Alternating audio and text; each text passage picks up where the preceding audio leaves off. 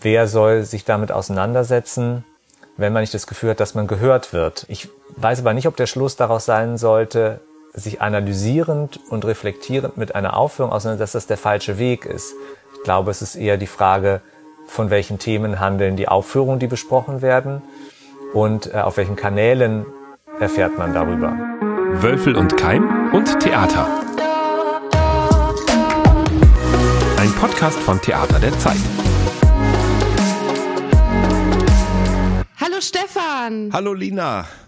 Die Saison geht langsam zu Ende, ne? Auch für unseren, nö, wir machen mit unserem Podcast, glaube ich, im Sommer einfach weiter, aber trotzdem hatten wir uns gedacht, wir versuchen mal so etwas wie eine Zusammenfassung, ne? Das ist absolut richtig. Heute treffen wir uns nämlich mit Vasco Böhnisch zum Thema Kritik und Diskurs.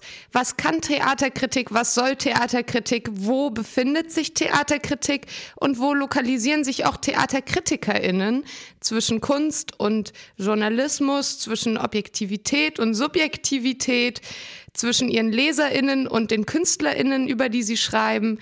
Und ähm, Stefan, Vasco mitzubringen war ja so ein bisschen deine Idee. Stell doch mal unseren Gast vor. Ja, und zwar deswegen, weil Vasco Böhnisch beide Seiten kennt. Als wir uns kennenlernten, hast du Vasco äh, für die Süddeutsche geschrieben. Du hast dann ja auch später beim Fernsehen gearbeitet, beim WDR im Kulturmagazin. Und dann bist du, ich glaube, mit Johann Simons, als er bei der Ruhrtriennale anfing, da zu ihm gegangen und hast die Seiten gewechselt. Inzwischen ähm, jetzt bist du nicht mehr Chefdramaturg, sondern was bist du, stellvertretender Intendant am Schauspielhaus Bochum, ist das richtig? Ja, jetzt gerade, äh, hallo erstmal, jetzt gerade noch designiert, aber je nachdem, wann man es abhört, also ab August 2023 dann künstlerischer Direktor und stellvertretender Intendant, genau. Genau, das stellen wir auf jeden Fall vorher online. Nun würde mich natürlich äh, interessieren, also ich habe ja schon gerade gesagt, du kennst beide Seiten. Bist du von der Theaterkritik zum Theatermacher, von der guten auf die böse Seite der Macht gewechselt oder umgekehrt? Oh, das geht ja schon mal richtig hier zur Sache. Okay. Also, okay, das ist ja eine Frage, die bietet gleich Gesprächsstoff für, glaube ich, das ganze Gespräch. Wunderbar. Ich dachte es auch eigentlich mehr so im Star Wars-Kontext. Für mich war das tatsächlich ein Punkt, der sowohl persönliche Gründe hatte, ähm, als auch ähm, professionelle, berufliche, dass ich Lust hatte, was Neues zu machen. Und ähm, tatsächlich immer dann am Anfang gesagt habe, insbesondere so die Kombination von meinem persönlichen Werdegang, also Theaterkritiker gewesen zu sein und aber auch Redakteur beim WDR Fernsehen, wo man dann ja doch auch mehr mit auch administrativen, organisatorischen bis hin zu budgetären Aufgaben zu tun hat und auch eher AutorInnen äh, betreut, statt selbst die Sachen zu machen dass ich das fast wie eine logische, na nicht logische Konsequenz, aber wie einen sehr fließenden Übergang betrachtet habe, äh, weil sowohl die fachspezifische Expertise, also sich irgendwie einigermaßen mit Theater auskennen zu können, äh, Textfassungen beurteilen zu können, äh, gucken, analysieren, einordnen äh, zu können, Seherfahrung zu haben, sich traf mit dem, was heutzutage eben auch beim dramaturgischen Beruf viel dazugehört, dass man eben nicht mehr nur, wie das vielleicht noch vor etlichen Jahrzehnten der Fall war, in der Bibliothek oder in seiner in, vor seinem Bücherregal zu Hause sitzt, ganz viel liest, mit diesem angesammelten Wissen dann einmal in der Woche zur Probe kommt. Ich polarisiere jetzt ein bisschen, äh, dann äh, ganz viele schlaue Sachen sagt und einordnet und dann wieder verschwindet und weiterdenkt, sondern heutzutage ist man ja wirklich viel stärker eingebunden in organisatorische Sachen, auch in Kommunikation mit dem Publikum, in äh, Werbestrategien, äh, Vermittlung, ähm, so dass ich eigentlich so diese verschiedenen Schlüsselqualifikationen, äh, die ich vorher hatte, jetzt auf andere Art und Weise äh, dort versammelt haben. So, und jetzt gute oder böse Seite der Macht. Hm. Ich gehöre jedenfalls nicht zu denjenigen, äh, die behaupten, die Kritik wäre der Dreck, um es mal diplomatisch auszudrücken, am Ärmel des Theaters. Äh, ganz bestimmt nicht. Insofern finde ich, dass wir eigentlich beide äh, gute Menschen und gute Seiten vertreten. Und wie es mit der Macht äh, gestellt ist, können wir vielleicht gleich nochmal erörtern. Ja, um mal kurz im Star Wars-Universum äh, zu bleiben, Lina, für dich ist äh, aus dem Studium herausgesprochen Vasco ja ein bisschen sowas wie ein Jedi-Ritter, ne? Du hast dich sehr stark mit seinem Buch beschäftigt. Ja, das stimmt tatsächlich. Ich würde sagen, dass äh, dieser Rechercheband, der bei uns bei Theater der Zeit erschienen ist, mich so durch meine Abschlussarbeit gerettet hat, äh, weil ich mich in meiner Abschlussarbeit auch mit Theaterkritik ähm, beschäftigt habe und gerade der Position von Theaterkritik in Bezug auf die Theaterschaffenden. Und äh, es gibt gar nicht so viele neuere Publikationen, wissenschaftliche oder auch empirische zum Thema Theaterkritik. Und äh, da musste man sich dann doch ein bisschen festklammern. Ähm, vor, von dem Freut her, mich natürlich, dass es zu was gut war. ja, es war ein bisschen meine Bibel, bin ich ehrlich. Ähm, von daher so ein bisschen die Frage jetzt auch, auch im Anschluss daran, was du gerade gesagt hast. Ähm, wie nutzt du denn Theaterkritik? Beziehungsweise wenn du sagst, die Theaterkritik ist für dich nicht die Scheiße am Ärmel der Kunst. Was ist die Theaterkritik für dich denn dann? Vor allem jetzt auch in deiner Position als Dramaturg. Also es ist ein wichtiges weiteres Spiegelbild dessen, was beim Publikum ankommt. So. Ähm, also äh, natürlich ist man während des ganzen Produktionsprobenprozesses permanent damit beschäftigt zu überlegen, was vermittelt sich von der Bühne, meistens ja herunter in den äh, Zuschauersaal, ähm, was erzählt sich. Also das ist ja auch, diese Art der Reflexion ist ja Bestandteil der, der, der Theaterarbeit und des Probenprozesses. Und trotzdem, auch da gibt's ja Abstimmung, äh, Abstufungen ähm, hinsichtlich der Tatsache, ob jetzt jemand äh, als Produktionsdramaturg in die ganze Zeit beschäftigt war oder dann ähm, mal ab und zu reinschaut. Also wie extern ist der Blick dann darauf? Und trotzdem äh, ist es nochmal etwas ganz anderes, ähm, das nicht eingeweihte Publikum dann im Saal zu haben. Interessanterweise merkt man das schon, das ist, finde ich, immer noch einen psychologisch interessanten Aspekt oder, oder, oder Vorgang, wenn man dann mal kurz vor der Premiere eine öffentliche Probe macht oder so eine Art Preview. Und, und wenn, wenn da nur 20 externe Menschen sitzen, ist die eigene Wahrnehmung auf das, was ich den Abend vorher vermeintlich relativ identisch schon auf der Bühne gesehen habe, komplett eine andere. Man guckt dann schon mit einem ganz anderen Bewusstsein äh, auf das, was, äh, was da gerade geprobt äh, und, und, zur Premiere gebracht werden soll. Ähm, und dann aber letztlich, naja, ist ja eine Binsenweisheit, Weisheit, äh, Theater macht man für Publikum, nicht für sich selbst. Also ähm, sowohl dann zu spüren während einer Vorstellung, wie das Publikum im Saal reagiert, der Applaus ist natürlich ein Gradmesser. Dann Feedback, was man vielleicht durch Zuschriften oder Gespräche im Foyer oder im Theaterrestaurant oder beim Theaterfest, wo auch immer, äh, bekommt. Und ähm, trotzdem ist dafür die Kritik natürlich ähm, ein ganz wichtiger Bestandteil, weil es a möglichst äh, eloquent, äh, ausführlich, gründlich, reflektiert, fachkundig erfolgt. Also es ist immer interessant, sich mit, finde ich, äh, sich mit anderen Wahrnehmungen, anderen Meinungen äh, auseinanderzusetzen, ob die jetzt von KollegInnen kommen äh, oder von professionellen ZuschauerInnen ähm, aus der Rezensentinnenschaft. Oder zeichnest du aber gerade ein sehr positives Bild von Kritiken? Es gibt ja auch welche, über die man sich ja auch heftig ärgert, weil man sie eben nicht für so furchtbar kompetent hält, oder? Absolut. Also that's part of the game. Ähm, vielleicht hilft mir da ein bisschen auch das Wissen, oder was heißt Wissen, aber das Bewusstsein, ja, wie lang ist jetzt so eine Kritik wirklich gültig? Ähm, man selbst, als ich, als ich selber noch welche geschrieben habe, war ja auch nur bedingt äh, jedes Mal mit dem eigenen Text zufrieden oder dann wurde er teilweise eben ja auch noch in der Redaktion redigiert, mal glücklicher, mal unglücklicher.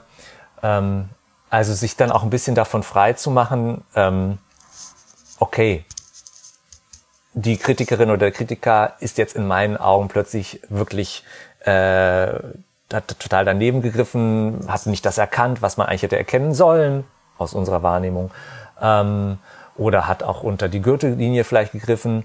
Das finde ich eher dann sozusagen noch am schmerzvollsten. Aber ähm, ich habe mir tatsächlich auch so ein bisschen antrainiert, damit so umzugehen. Okay, wenn das deren Wahrheit ist, dann ist es auch eine gültige Wahrheit, auch wenn ich mich vielleicht unverstanden fühle. Ich würde gerne nochmal äh, da einhaken und auf deine Zeit als Kritiker zurückblicken, weil du gerade von Gültigkeit, wie lange ist eine Kritik gültig? Mir geht's ganz oft so, wenn ich mir ein Stück irgendwie ein paar Monate später nochmal anschaue, aus welchen Gründen auch immer, dann würde ich, glaube ich, wenn ich dann meine alte Kritik lese, ich würde komplett anders schreiben, weil ich es schon wieder völlig anders erlebe. Ähm, das ist mir schon so oft gegangen. Äh, kennst du das auch? Du meinst jetzt äh, aus äh, von früher?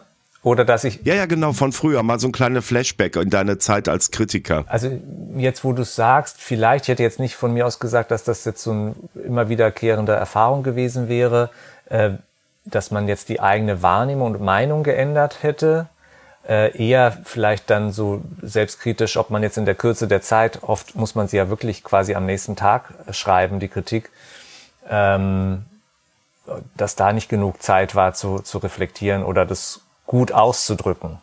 So. Kennst du das auch, Lina? Hast du dir auch schon mal gedacht, Mensch, würde ich heute anders schreiben, aber jetzt ist es schon raus? Tatsächlich habe ich sehr wenig bis jetzt für tagesaktuelle Medien geschrieben, weshalb ich relativ oft relativ viel Zeit habe, sozusagen zu reflektieren und drüber nachzudenken, was auch eine persönliche Entscheidung ist, weil ich einfach festgestellt habe, ich kann das manchmal gar nicht. Also ich finde zum Beispiel wenig schlimmer, als ähm, wenn ich freizeitmäßig im Theater mit FreundInnen zum Beispiel bin ähm, und direkt nach der Vorstellung bei noch einem Sekt oder so darüber gesprochen wird, wie fand man es denn jetzt? Und ich bin so, ah, ich war hier eigentlich zur Freizeit. Ich will mir keine Gedanken darüber machen, wie ich das jetzt fand, sondern es war einfach, ich habe mal gelacht, ich habe mal mich geärgert, aber an sich habe ich einfach einen Abend gehabt, so. Ähm, und äh, ich glaube, auch aus der Position heraus bin ich sehr dankbar darum. Ich kann mir durchaus aber vorstellen, dass dem auf jeden Fall so wäre. Also ich erinnere mich, früher, als ich noch mehrfach in eine Inszenierung gegangen bin, weil ich eh nicht so oft ins Theater gegangen bin, dass man sich dachte, man kann das jetzt mal machen, sich was zweimal anzugucken. Ähm, gab es eine Mephisto-Inszenierung in Weimar und ähm, die habe ich zum Beispiel einmal mit, ich glaube, 14 geguckt und einmal mit 16, weil die so lange gespielt wurde. Das ist jetzt ein Extremfall, aber da hat sich auf jeden Fall mega viel in mir verändert. Also was so die Rollenkonstitution angeht, was irgendwie die Besetzung angeht. Da ist echt viel tatsächlich passiert. Das fand ich total spannend, ähm, wie man das wahrnimmt. Das ist ja tatsächlich auch das Tolle am vor allem deutschen äh, Repertoiresystem, wenn sich Vorstellungen so lange halten, äh, dass man sie wirklich auch dann nach ein paar Jahren, das gilt sicherlich für die Spielenden auch so, aber auch fürs Publikum nochmal anders betrachten kann und unter anderen Vorzeichen. Also so ein Paradebeispiel bei uns ist gerade die Hamlet-Inszenierung von Johann Simons. Die hatte, glaube ich, im Mai 2019 Premiere und ist immer noch auf dem Spielplan. Und ähm, ja, muss ich ja gar nicht groß aufzählen, was seitdem in Europa alles passiert ist und wie man bestimmte Gedanken, natürlich auch eine Qualität von Shakespeare, dass die äh, sich so, so lange halten und immer wieder neu interpretiert werden kann, aber bestimmte Gedanken von Hamlet zum Handeln und Nichthandeln, beispielsweise äh, vor dem Hintergrund äh, des Ukraine-Kriegs äh, nochmal ganz anders aufgeladen sind, als sie es im Mai 2019 waren. Das ist natürlich äh, auch eine Qualität unseres Theatersystems. Ähm, Jetzt wollte ich noch was anderes sagen, habe ich aber gerade vergessen. aber ich würde den Gedank die Gedankenanregung schon mal festhalten, weil ich bin ja eher derjenige, der so im Schweinegalopp und meistens ja schon ein paar Stunden nach der Premiere schon in Fazit irgendwie was sagen muss. Ich äh, fände so irgendwie Foren zu schaffen, wo man auch äh, nochmal mit etwas Abstand reflektiert, äh, eigentlich eine ganz sinnvolle Sache. Also ich erlebe einen immer größeren Aktualitätsdruck, äh, also eigentlich bei fast allen meinen Arbeitgebern. Aber du, dir ist wieder eingefallen, was du sagen wolltest. Genau, also da habe ich tatsächlich äh, Respekt vor, vor diesem direkt noch aus dem Zuschauerraum äh, raus und gleich äh, die Radiokritik. Wobei ich glaube, dass wenn man sie im Gespräch macht, das auch nochmal eine andere Unmittelbarkeit hat und auch deutlich werden kann, äh, wie reflektiert oder noch in im Prozess äh, äh, sich befindet. Aber ich bin da seinerzeit zum Beispiel angefragt worden von nachkritik.de, ob ich nicht auch äh, für sie schreiben möchte und habe das tatsächlich abgelehnt, weil ich dachte, okay, wenn, also ich stehe eh schon früh auf, äh, aber ich möchte doch irgendwie ein paar Stunden zumindest schlafen und nicht äh, den Text schon um 8 Uhr oder ich weiß nicht was abliefern müssen, sondern ähm, ja, also das war mir tatsächlich, wenn ich die Nacht wirklich durcharbeiten müsste, war mir zu knapp. Vor allem ja, wenn man sich überlegt, dass manche Texte ja auch einfach eine gewisse Zeit brauchen oder wie man so gerne sagt, sich dem Schreiben widersetzen, ähm, diesem Druck innerlich zu spüren. Ich glaube, ich könnte gar nicht schlafen. Ich glaube, ich würde den nachts schreiben müssen, noch nach der Vorstellung, damit ich überhaupt irgendwie beruhigt schlafen gehen kann. Ja, ich bin tatsächlich mehr ein Morgenmensch, deswegen brauche ich dann, habe ich immer doch ein paar Stunden, wenn es nur vier Stunden waren, aber irgendwie vier Stunden Schlaf wenigstens gebraucht. Mich würde interessieren, ähm, wir haben uns ja jetzt sehr viel in unserem Podcast über ähm, Inklusion unterhalten, über Rassismus, über ähm, auch verschiedene Theaterformen und wie wir als KritikerInnen damit umgehen. Und ähm, ich frage mich immer mal wieder so aus meiner Generation heraus, ist man dann ja der Theaterfachmann oder die Theaterfachfrau und schreibt über alles, was auf der Bühne passiert. Ähm, wie ist das jetzt aus deiner Sicht als Theatermacher? Bin ich als alter weißer Cis-Mann der Richtige, um über eine queere Antirassismus-Performance zu schreiben oder sollte ich da lieber die Klappe halten und andere zu Wort kommen lassen? Naja, das ist tatsächlich die, Sprache, die, die Frage kann man fast vielleicht spiegelbildlich äh, stellen, wer einen entsprechenden Stoff inszenieren sollte. Also das diskutieren wir ja tatsächlich äh, auch, äh, wenn man jetzt äh, beispielsweise ein, ähm, einen Roman hat einer schwarzafrikanischen Autorin, ob die ein weißer Cis-Mann inszenieren sollte. So. Ähm, ich würde mal sagen, das Spektrum macht's am Ende. Also wenn sozusagen deine Stimme eine von fünfen ist, finde ich das durchaus legitim, denn es sollte ja auch so sein, dass sich genau äh, die Generation oder oder oder ja, wie soll man sagen, also Menschen wie du äh, trotzdem mit den Themen und der Aufführung auseinandersetzen und sie auch anschauen.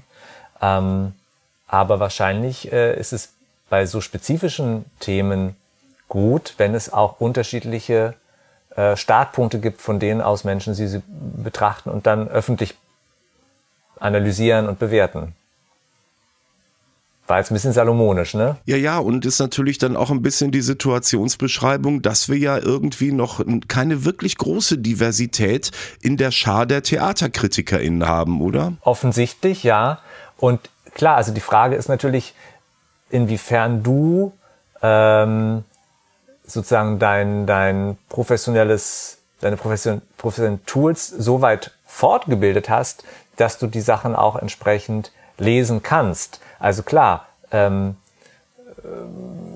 das betrifft, finde ich, fast genauso, ähm, ob ich jetzt einen Shakespeare oder einen Racine oder ich weiß nicht was äh, beurteile, sollte ich ja auch mit einer gewissen äh, Kenntnis, äh, literarisch, Aufführungspass, was auch immer, ähm, ich bin ja doch ein fachkundiger äh, Zuschauer, Zuschauerin als Kritikerin, da reingehen. Und das betrifft dann natürlich die äh, antirassistischen Diskurse äh, genauso, wenn es um solche Themen geht. Also, dass man da nicht, äh, dass man dafür sensibel ist und auch weiß, auf welchem Stand äh, der Diskurs zurzeit ist, selbst wenn es einen persönlich biografisch nicht betrifft, ähm, muss man trotzdem natürlich fachkundig sein. Sonst äh, segelt man an der Aufführung auf jeden Fall vorbei. Und vielleicht aber auch auf die andere Perspektive mal gehen und sich fragen, ob die Theaterkritik nicht einfach ein, wie Julia Wissert auch schon gesagt hat, zutiefst deutsches weißes Phänomen ist an der Stelle, so wie wir sie jedenfalls betreiben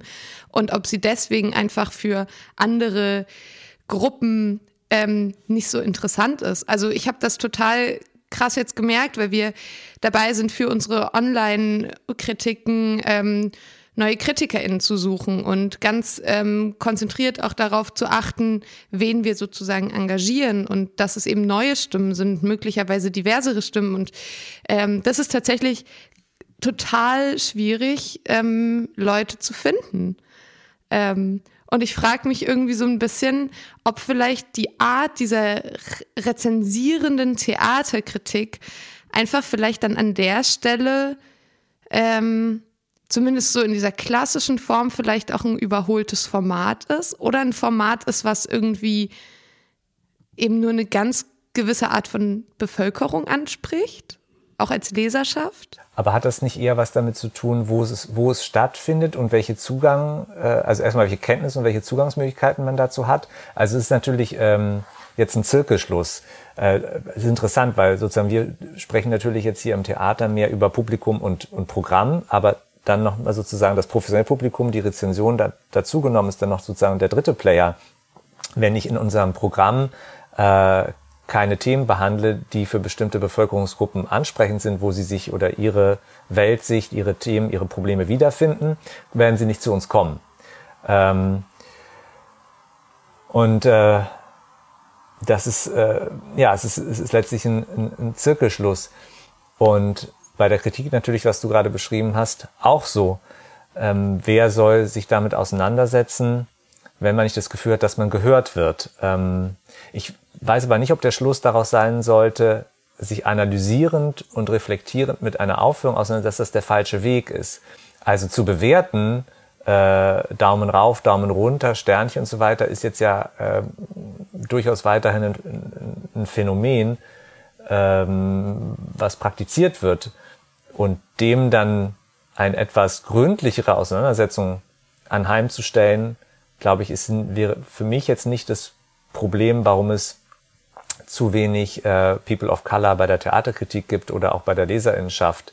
Ich glaube, es ist eher die Frage, von welchen Themen handeln die Aufführungen, die besprochen werden und äh, auf welchen Kanälen erfährt man darüber. Also klar, das ist aber dann sicherlich auch schon wieder intersektional. Also ähm, da, da vermischt sich dann sicherlich äh, der eine Faktor People of Color oder Person of Color äh, mit Generation. Also welche Generation liest denn noch Tageszeitungen oder äh, wenn ich nur, wenn ich nicht aus der Theaterblase bin, kenne ich dann Nachtkritik.de oder kenne ich Theater der Zeit.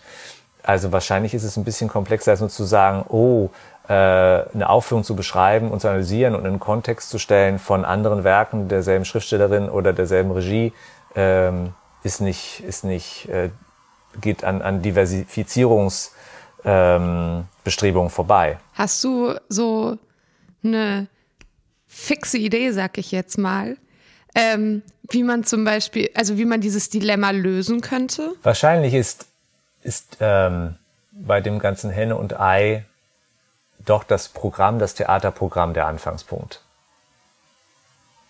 Also wenn sich das Programm ändert, wird sich das Publikum ändern und wenn sich das Publikum ändert, wird das Publikum entscheiden, und da hoffe ich jetzt mal drauf, dass sie Formen haben möchte, dass das Publikum Formen haben möchte, einer, einer medialen Öffentlichkeit, wo man sich darüber auseinandersetzt, ob das interessant oder uninteressant ist, was da im Theater passiert. Also ich glaube, deswegen muss es beim Programm anfangen. Es, wobei, wenn ich jetzt noch, wobei natürlich und dazu gehört natürlich mediale Öffentlichkeit genauso hinzu. Die Öffentlichkeit, die gesellschaftliche Öffentlichkeit, die sich manchmal schneller verändert oder nachdrücklicher verändert als es eine Theaterstruktur, äh, uns natürlich auch in den Hintertritt.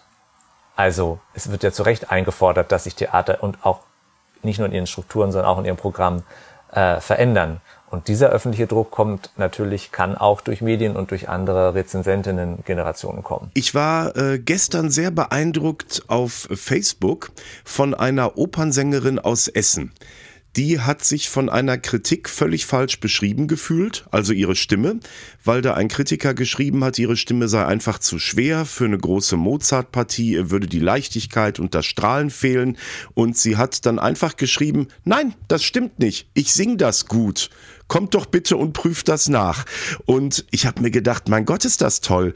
Denn äh, lange Zeit oder ich bin zumindest so aufgewachsen, dass man so etwas nicht macht, dass man eine Kritik erträgt, dass man sich nicht zu Wehr setzt und dass man vor allen Dingen nicht sagt, aber ich bin doch gut, kommt und kontrolliert das. Ich war zutiefst beeindruckt und fand es toll, dass sie sich das getraut hat. Du hast dich doch bestimmt auch schon mal über äh, eine Kritik von mir zutiefst geärgert, weil du dachtest, ach mein Gott, wie blöd ist der denn? Der hat ja gar nicht verstanden, worum es geht. Wie würdest du dich denn wehren? Bis jetzt hast du mich ja noch nicht böse angemacht. Nee, das sind ja jetzt auch zwei verschiedene Sachen. Also dieses böse Anhand, so was du jetzt, ich habe das nicht gelesen, aber was du gerade aus Facebook da beschrieben hast, das klang ja relativ ähm, souverän und charmant. Also ich glaube, wenn man das ähm, äh, wenn man das auf die Art und Weise macht, dann hat man schon gewonnen. So, aber dieses beleidigt, missverstandene, sich beschweren, ähm, finde ich ehrlich gesagt mal langweilig. Habe ich früher als Rezensent auch den einen oder anderen Brief von Regisseuren bekommen, ähm, fand ich immer seltsam. Äh, nicht, dass man nicht den Dialog sucht und sagt, äh, ich fand es seltsam, aber so diese beleidigte Wut ist jetzt, wäre jetzt zumindest nicht mein Stil. Selbst wenn ich mich ärgere, ähm, würde ich mich jetzt in dem Sinne nicht öffentlich beschweren, weil, ähm, wie ich schon sagte, wenn das deine Wahrnehmung ist und ich nicht das Gefühl hätte, dass du es absichtlich wieder besseres Wissen verkündest, dann muss ich das akzeptieren. Äh, ich wollte nur sagen, dass es ja von Theater heute das schon mal gab. Also die hatten das Format der Gegenkritik vor, ich glaube, inzwischen wahrscheinlich auch, keine Ahnung, zehn Jahren oder so. Und äh, es gab, glaube ich, nicht immer ein Dutzend ähm, Publikationen, also Artikel dazu, weil einfach keiner von den TheatermacherInnen Bock darauf hatte. Ähm, weil es vielleicht auch einfach nicht deren Aufgabe ist ähm, zumindest in so einem Fachmagazin, sich dann als Gegenkritik dazu zu äußern. So wie man das früher kennt aus den alten feuilletonistischen Zeiten, wo sich die KritikerInnen und die TheatermacherInnen noch bekämpft haben. Ähm, nee, was ich eigentlich ähm, nochmal einbringen wollte, ist, ich fand das total spannend, was du, was du vorhin gesagt hast, mit von wegen, ähm, dass man vielleicht als Öffentlichkeit auch einen Druck auswirken kann, eben solche Strukturen beziehungsweise Spielplangestaltung oder ähnliches, sag ich mal, beziehungsweise zu fordern, ähm, vielleicht über Kommentarebenen. Was ich aber sehr spannend finde, ist, weil ich, wenn ich mit TheatermacherInnen spreche, auch mit IntendantInnen oder mit DirektorInnen, seien SchauspieldirektorInnen oder OperndirektorInnen, whatever, ich oft das Gefühl habe, dass aber die Theaterkritik oder also vor allem die Theaterkritik oder der Theaterjournalismus gar nicht so wirklich einen Einfluss hat. Also, dass es irgendwie immer so, dass es so ein Informationsmedium ist, vielleicht ein Archiv, ähm, eine Visitenkarte für KünstlerInnen vielleicht und vielleicht auch ein Multiplikator von Öffentlichkeit. Aber der Einfluss so auf programmatischer und ästhetischer Ebene ähm, sehr gering ist. Und da frage ich mich irgendwie gerade, wie, wie soll das funktionieren, dass man auf der einen Seite irgendwie, sag ich mal, Vorstöße macht im Sinne von, ähm, traut euch mehr, dieser Spielplan ist veraltet, bla bla bla bla. Wenn das aber auf der anderen Seite überhaupt nicht dazu führt, dass da irgendwie großartig was verändert wird. Ich glaube, dass das keine so zack, zack, ähm, Kausalität oder Linearität haben kann. Denn ähm, das ist ja auch ein viel diskutierter Punkt, immer inwiefern TheaterkritikerInnen Politik machen sollten. Ne? Ähm, also bestimmt, also das nochmal zurückgehend auf diese, auf diese Untersuchung, die ich damals im Rahmen meines Studiums gemacht habe und wo ich mich, äh, wo sich ja viele dagegen auch gewährt haben. Also die Rezension ist die Rezension und gilt nicht darum, irgendwie Politik zu machen, ne? sei es jetzt IntendantInnen oder RegisseurInnen hoch oder runter zu schreiben in die nächsten, sag ich mal, Karriereposten. Ähm, ich glaube, dass das auch richtig ist, weil das, das die Form der Rezension nicht das richtige Tool dafür, sondern das ist eine andere Form von Kommentar, also dass man auch transparent macht, von welcher Warte aus man schreibt, sendet, wie auch immer. Ähm, aber ich glaube schon, dass eine stetige ähm, ja, Berichterstattung über bestimmte Themen äh, auf jeden Fall den Diskurs beeinflusst. Ähm, und das findet dann meinetwegen in der, in der Tageszeitung statt, das findet in einem Podcast statt, das findet ähm, in Publikumsgesprächen statt, auf unterschiedlichen Kanälen, aber all das verändert die Öffentlichkeit und die die Ansprüche, die artikulierten Ansprüche der Öffentlichkeit und das beeinflusst auf jeden Fall äh, die Arbeit von Dramaturgien, von Spielplänen. Äh, wie gesagt, es ist vielleicht nicht in einem Tempo sichtbar, wie man das sich eigentlich wünschen würde oder wie es man es sich denken könnte. Äh, aber dieser Prozess ist in vollem Gange und er hat was damit zu tun, dass anders öffentlich über diese Themen und über die Protagonistinnen gesprochen wird. Dass sich das nicht sofort auswirkt, ist ja auch klar, weil wenn ich jetzt heute meine Kritik schreibe, dann kann die ja frühestens den Spielplan in zwei Jahren beeinflussen. Richtig, wir sind dann leider doch, man glaubt es nicht, langsamere Betriebe, als, als man es denken würde, ja.